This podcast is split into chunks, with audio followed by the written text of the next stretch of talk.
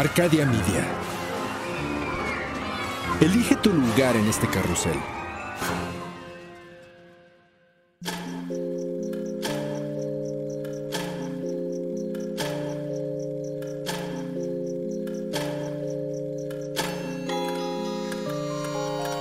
Cuando la oscuridad es interrumpida por tres campanadas, la intersección del día y la noche se transforma en un umbral listo para ser cruzado. Es aquí donde todo lo que existe se conjuga simultáneamente en pasado, futuro y eso que llamamos presente. Infinitos, sombras, imágenes. La realidad y aquello que no existe. Cierra los ojos, abre la mente. Sé bienvenido a Sapiens Arcana.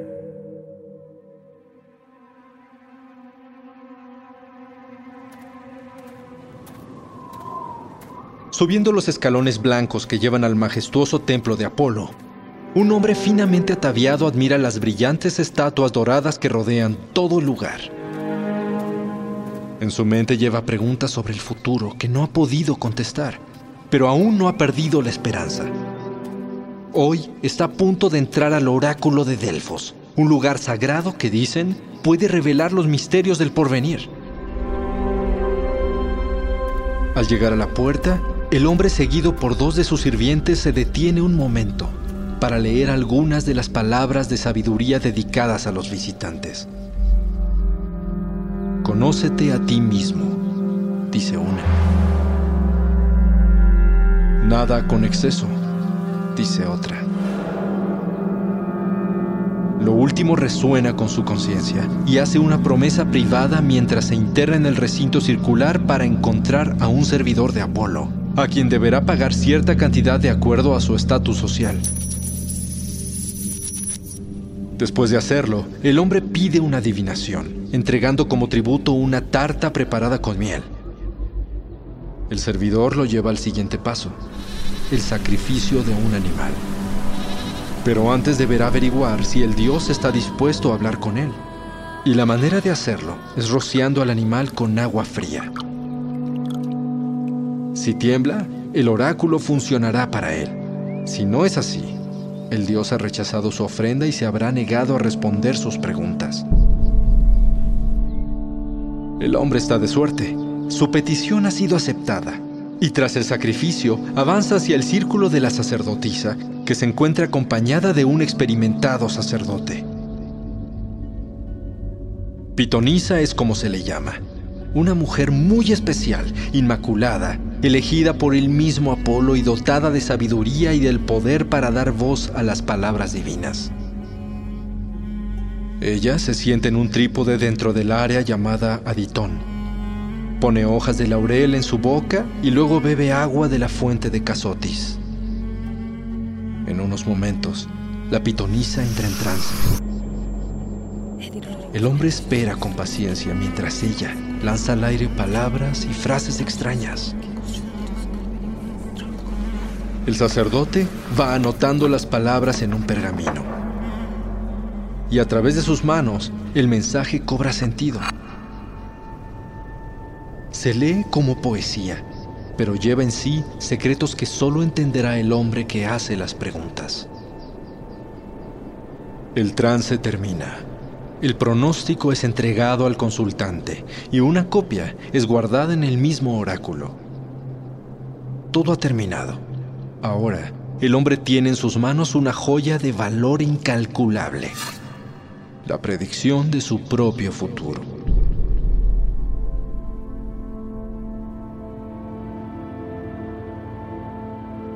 El oráculo de Delfos en Grecia es sin lugar a dudas el centro de adivinación más renombrado de la historia antigua. Situado a un lado del monte Parnaso en el santuario de Apolo, fue un lugar visitado por personas de todos los orígenes, profesiones y niveles social del mundo helénico. El oráculo funcionaba primero una vez al año y después, gracias a la gran demanda, el séptimo día de cada mes. Comenzó a dar servicio en el siglo 7 a.C. y era respetado por todos los pueblos de la región. A Delfos se le consideraba el centro del mundo, marcado cuando ahí se encontraron dos águilas que Zeus envió volando desde extremos opuestos de la Tierra. Era atendido primero por una y luego por tres sacerdotisas, las famosas pitias o pitonisas, quienes escuchaban las preguntas de los visitantes y daban respuestas inspiradas por su dios.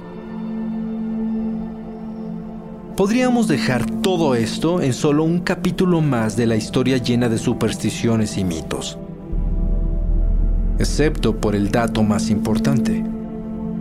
Delfos se mantuvo activo gracias a la gran cantidad de profecías acertadas. Los historiadores se han mareado tratando de explicarlo, pero cientos de personas fueron testigos de cómo las pitonisas verdaderamente producían resultados positivos, ya que sus predicciones muchas veces se hacían realidad. Además de respuestas a las preguntas sobre el porvenir, las adivinas daban consejos, incluso a los políticos, y otorgaban advertencias ante las posibles malas decisiones.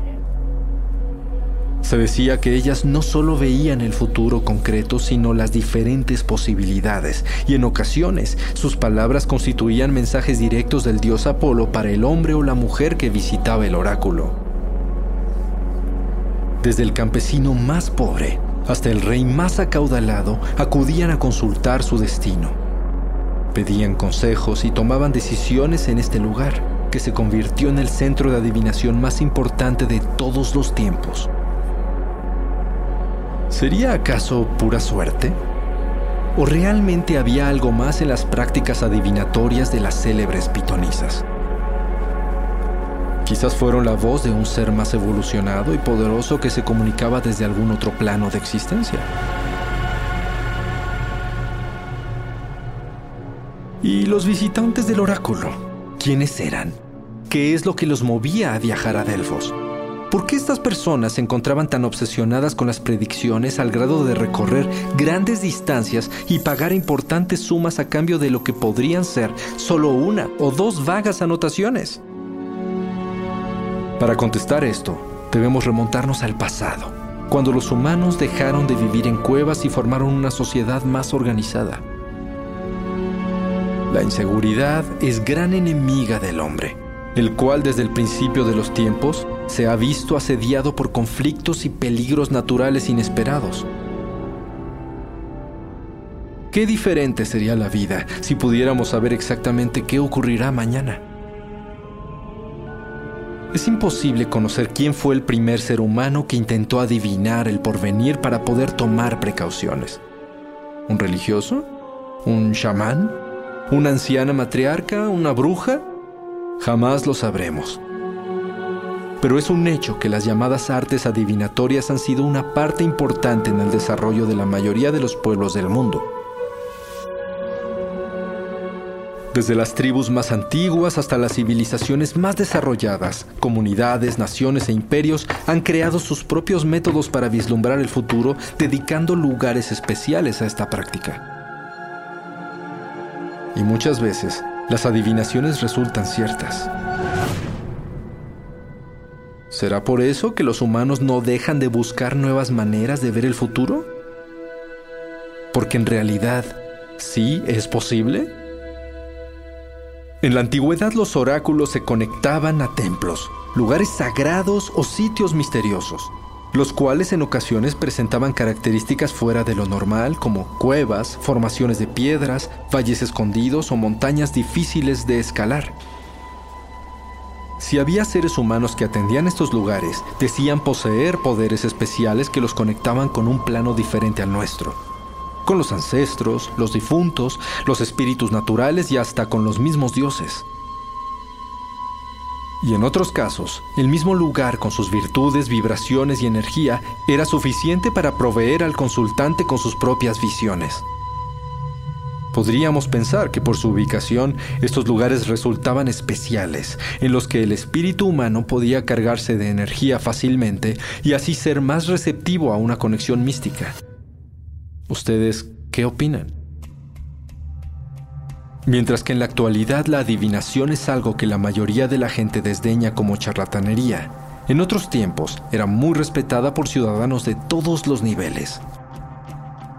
En Grecia, además de Delfos, se cree que había al menos 18 santuarios con oráculo y más de 250 lugares de adivinación de todos los tamaños.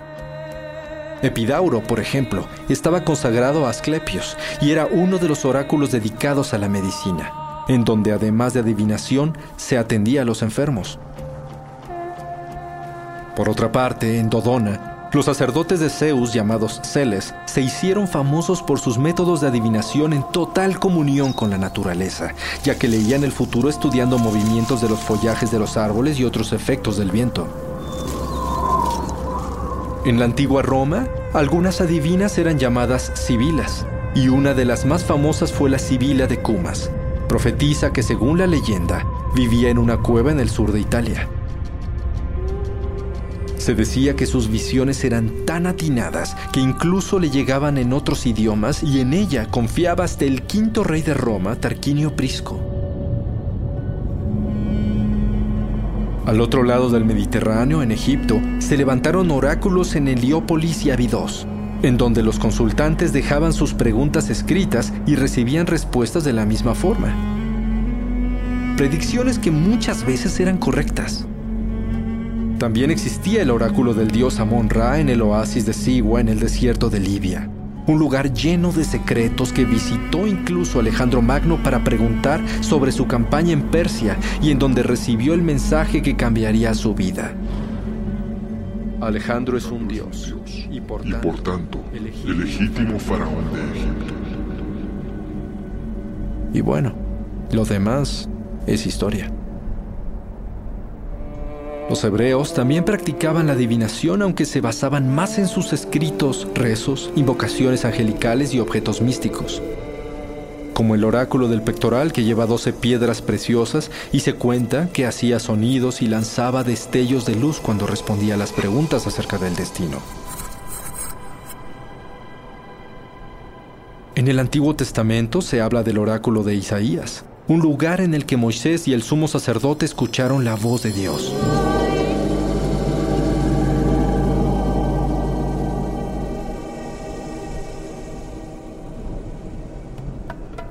Los oráculos en Fenicia estaban consagrados a Baal y Balin,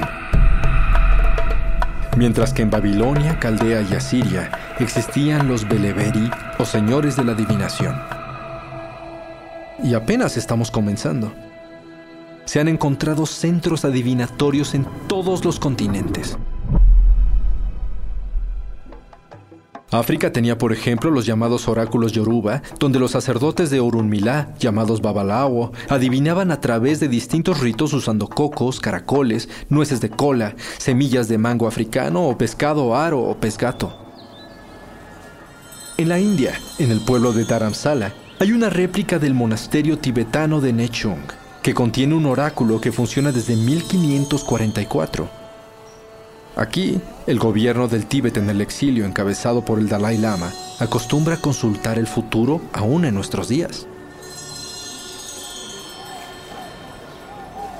En México, los sacerdotes de la Gran Tenochtitlán observaban los astros, y con la ayuda del códice Tonalamatl, que a su vez formaba el antiguo calendario azteca, leían el porvenir de la tierra, el clima, las cosechas y también la suerte de las personas. Adicionalmente, en ciertos códices prehispánicos como el Tudela o el Magliabequi, se cuenta cómo en templos de todo Mesoamérica se utilizaban otros métodos, por ejemplo, el lanzamiento e interpretación de los granos de maíz. En los Andes se hacían peregrinaciones anuales a los oráculos en Chavín de Guantar, llevando tributo en forma de oro, plata y ropa, mientras que en el centro inca de Pachamac se realizaba adivinación en el Templo del Sol. En la corte real de China, durante la dinastía Zhou de hace más de 3.000 años, se consultaba frecuentemente el futuro utilizando tallos de una planta llamada milenrama o aquilea. Y más de mil años después se creó el I Ching, o libro de las mutaciones, un escrito confuciano lleno de símbolos que utilizaba como oráculo adivinatorio y también como guía moral. En España se realizaban predicciones en el templo de Hércules, en el Golfo de Cádiz y en un santuario fenicio consagrado al dios Melkart. En la isla de Anglesey, en Gales, había una fortaleza celta en la que los druidas realizaban ceremonias con sangre de sus cautivos para predecir el futuro. Sin embargo, esto no lo salvó de la aniquilación. Y también en lo que hoy es Suecia existía el templo de Uppsala, dedicado a deidades vikingas, en donde se realizaban adivinación a través de sacrificios. Además, en la zona nórdica existían ciertas hechiceras y adivinadoras que marcaron el destino de incontables reinos antiguos. Las poderosas y misteriosas Volvas. Se dice que el mismo padre de los dioses, Odín, consultó a una Volva para tratar de prevenir el Ragnarok o el ocaso de los dioses de Asgard. Sin embargo, los presagios de las Volvas son especiales por otra razón. En la cultura nórdica, el futuro era imposible de cambiar. No había manera de escapar del destino. El conocimiento que aportaban estas mujeres entonces servía para encontrar maneras de manejar y afrontar el porvenir, ya que una vez pronunciado, el futuro era inamovible. ¿Será por eso que ni siquiera un dios como Odín pudo evitar la llegada del Ragnarok? ¿Será entonces verdad que no importa lo que hagamos, no hay manera de modificar el futuro? ¿Y qué podemos decir de la máxima profecía bíblica, el Apocalipsis de San Juan? ¿En verdad sucederá? ¿Podremos acaso escapar de él o ese terrible presagio también está escrito en piedra? O tal vez la adivinación ha existido durante tanto tiempo por una razón más misteriosa, porque se basa en eventos más cercanos a la realidad.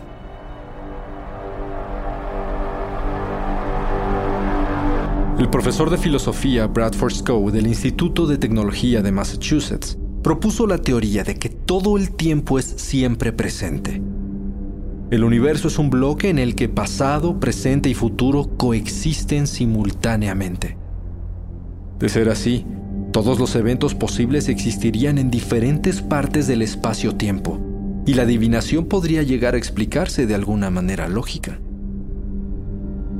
Con el paso de los años, las artes adivinatorias han cobrado fuerza y hoy, técnicas diversas para adivinar el futuro ya son incontables astrología, lectura de tarot, observación de hojas de té, quiromancia, lectura de iris, adivinación con semillas, huesos, piedras labradas, glifos e incluso juegos de dominó.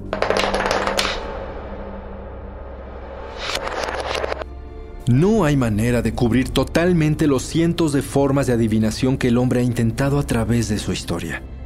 Algunos funcionan, otros no tanto pero la pasión por el conocimiento previo está más viva que nunca. Filósofos y psicólogos la han estudiado y de una u otra manera han dado muchas explicaciones. Podría ser una manera de conectar con nuestra propia espiritualidad, una forma subconsciente de reflexión sobre nuestro posible futuro, para así poder entender nuestro presente. Un escape para no sentir el temor natural ante lo desconocido un instinto inexplicable que no podemos comprender aún. Sea como sea. Es probable que quien haya tenido la respuesta final sea el famoso Abraham Lincoln, quien dejó en su tiempo palabras sabias que trascendieron su propia historia. La mejor manera de predecir el futuro es crearlo. El umbral se cierra hasta que la luna lo vuelva a abrir. Mientras tanto, abre los ojos y asómate en las grietas del espacio y el tiempo. Y si te atreves, descubrirás qué hay más allá de lo que consideras real. Sapiens Arcana, soñado por Luis Eduardo Castillo, esculpido por Emiliano Quintanar, trazado por Querenza Chaires. Creado en Webback México. Arcadia Media.